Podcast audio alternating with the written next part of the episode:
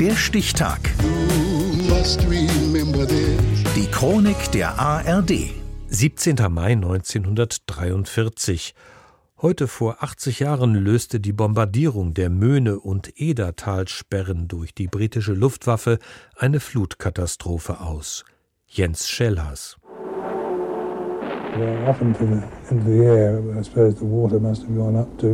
Ich glaube, die Gischt spritzte gut 500 Fuß hoch. Erinnert sich Pilot David Shannon an den Angriff auf die Möhnetalsperre im Sauerland. Das Wasser war aufgewirbelt und schlug hohe Wellen, sodass ich nichts sehen konnte. Erst als es sich wieder beruhigt hatte, war die Sicht für mich frei und ich konnte erkennen, dass die Möhnemauer völlig unversehrt war.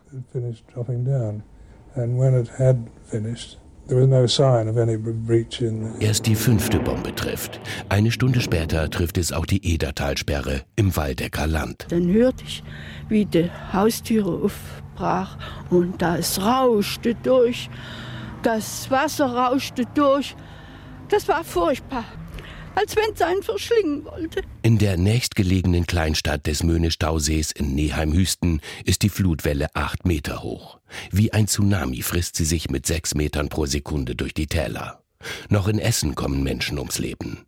Insgesamt sterben über 1600 und es sind vor allem Unschuldige, Zwangsarbeiter, Kriegsgefangene und Anwohner, die wegen des Fliegeralarms pflichtgemäß in ihre Keller geflohen waren. Und dann konnte man sehen, wie so einzelne Häuser im Dorf hochgehoben wurden, so ein Stückchen geschwommen und dann fielen die in sich zusammen.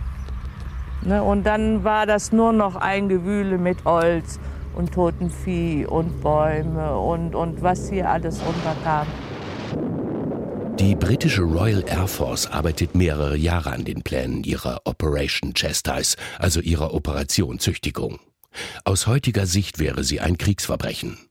Flugzeugkonstrukteur Barnes Neville Wallace entwirft extra einen gigantischen Bomber, weil er davon ausgeht, dass es zehn Tonnen Sprengkraft braucht, um eine Talsperre zu sprengen. Am Ende reicht ihm eine Rollbombe, die mit gut einem Viertel des angenommenen Sprengstoffs auskommt. Ein paar Jahre nach dem Zweiten Weltkrieg machen die Briten einen Spielfilm draus. Dambusters, Staudammknacker. Der Damm bricht! Seht doch!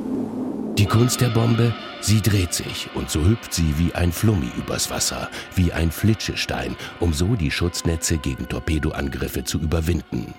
Die Kunst der Piloten ist Zentimeterarbeit.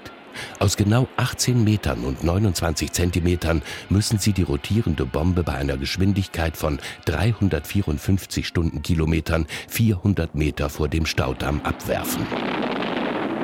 Zwei Scheinwerfer unter dem Flugzeug helfen ihnen. Treffen sich ihre Lichtkegel, ist die korrekte Höhe erreicht. Während der Nacht fügten Flugzeuge des britischen Bomberkommandos dem deutschen Kriegspotenzial schweren Schaden zu. Sie zerstörten durch Minenabwürfe drei der größten Staudämme, die für die Versorgung der wichtigsten deutschen Industriegebiete von Bedeutung sind. Was der britische Rundfunk BBC da in seiner deutschen Ausgabe am Tag nach den Angriffen berichtet, ist nicht ganz korrekt. In der Nacht zum 17. Mai 1943 werden lediglich die Eder und die Möhnetalsperre zerstört, also zwei statt drei. Das war heute vor 80 Jahren. Vier Monate später waren beide durch Zwangsarbeit wieder aufgebaut worden und auch die Rüstungsindustrie hatte nur geringen Schaden erlitten. Pilot David Shannon. Ich würde sagen, ein so großer Erfolg war es eigentlich nicht.